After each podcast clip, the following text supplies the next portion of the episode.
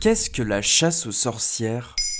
Merci d'avoir posé la question. C'est à la Renaissance et non au Moyen Âge, comme le veut la culture populaire, que le plus grand féminicide de l'histoire a eu lieu en Europe. Sur 100 000 personnes traquées et persécutées pendant deux siècles et demi, 60 000 d'entre elles ont été exécutées. C'était la chasse aux sorcières.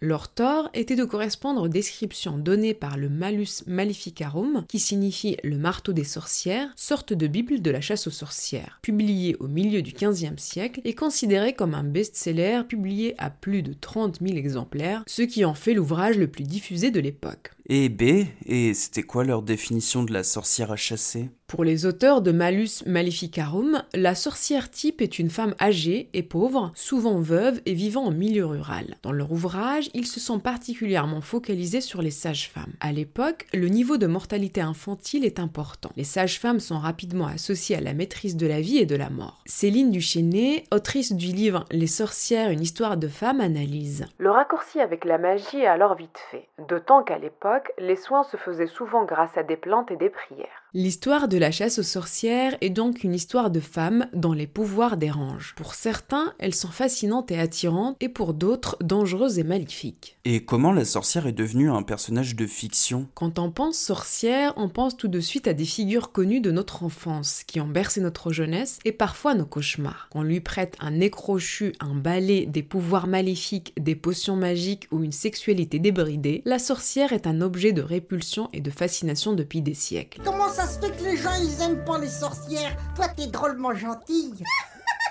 En 2018, Mona Chollet publie Sorcière, la puissance invaincue des femmes, réhabilitant auprès d'un très grand public l'image de la sorcière comme une femme en révolte contre l'oppression et le patriarcat. Loin donc de la figure populaire et sympathique construite par la fiction. Car derrière l'image un peu rigolote de la sorcière, ce classique des déguisements de Halloween, se cache en réalité la nouvelle icône féministe ultime. Les sorcières ont une très mauvaise réputation, c'est vrai. La réappropriation s'est d'abord faite par des figures féministes à travers les âges en retournant cette figure ultra négative, sorte de condensé de tout ce qui pouvait être haïssable chez les femmes, et collé à la peau de la sorcière. Les féministes ont alors retourné ces attributs pour en faire une sorte d'affirmation. Mais pourquoi vouloir se mettre dans la peau des persécutés? Une sorcière aujourd'hui se définit par la lutte qu'elle entreprend pour changer les mentalités et combattre le sexisme. Trembler les sorcières reviennent prédisait déjà un slogan féministe dans les années 70, et bien trembler encore, elles sont plus que jamais là. Et la nouvelle sorcière a pour arme les réseaux sociaux, l'activisme politique et les arts. Un mouvement bien à part. Faut pas nous faire chier, mais on est des gentilles sorcières. Instagram est devenu un repère de sorcières contemporaines. On les retrouve sous plusieurs hashtags comme Witches of Instagram, les sorcières d'Instagram donc, qui comptabilisent à lui seul presque 6 millions de publications.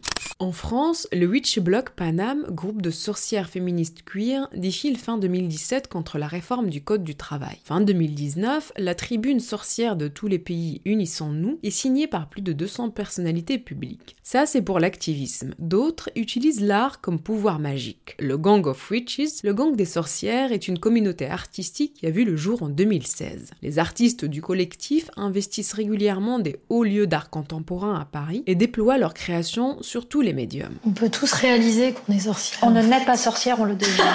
Céline Duchesnay résume. Passer de la chasse aux sorcières à la revendication d'être une sorcière, c'est faire d'une insulte une fierté. En quelque sorte, la nouvelle sorcière gentille ou plus revendicative veut faire évoluer les mentalités, et ceci dans tous les domaines. Laborieux mais nécessaire programme. Voilà ce qu'est la chasse aux sorcières. Maintenant, vous savez, un épisode écrit et réalisé par Zineb Souleimani. En moins de 3 minutes, nous répondons à votre question. Que voulez-vous savoir? Posez vos questions en commentaire sur les plateformes audio et sur le compte Twitter de Bababam.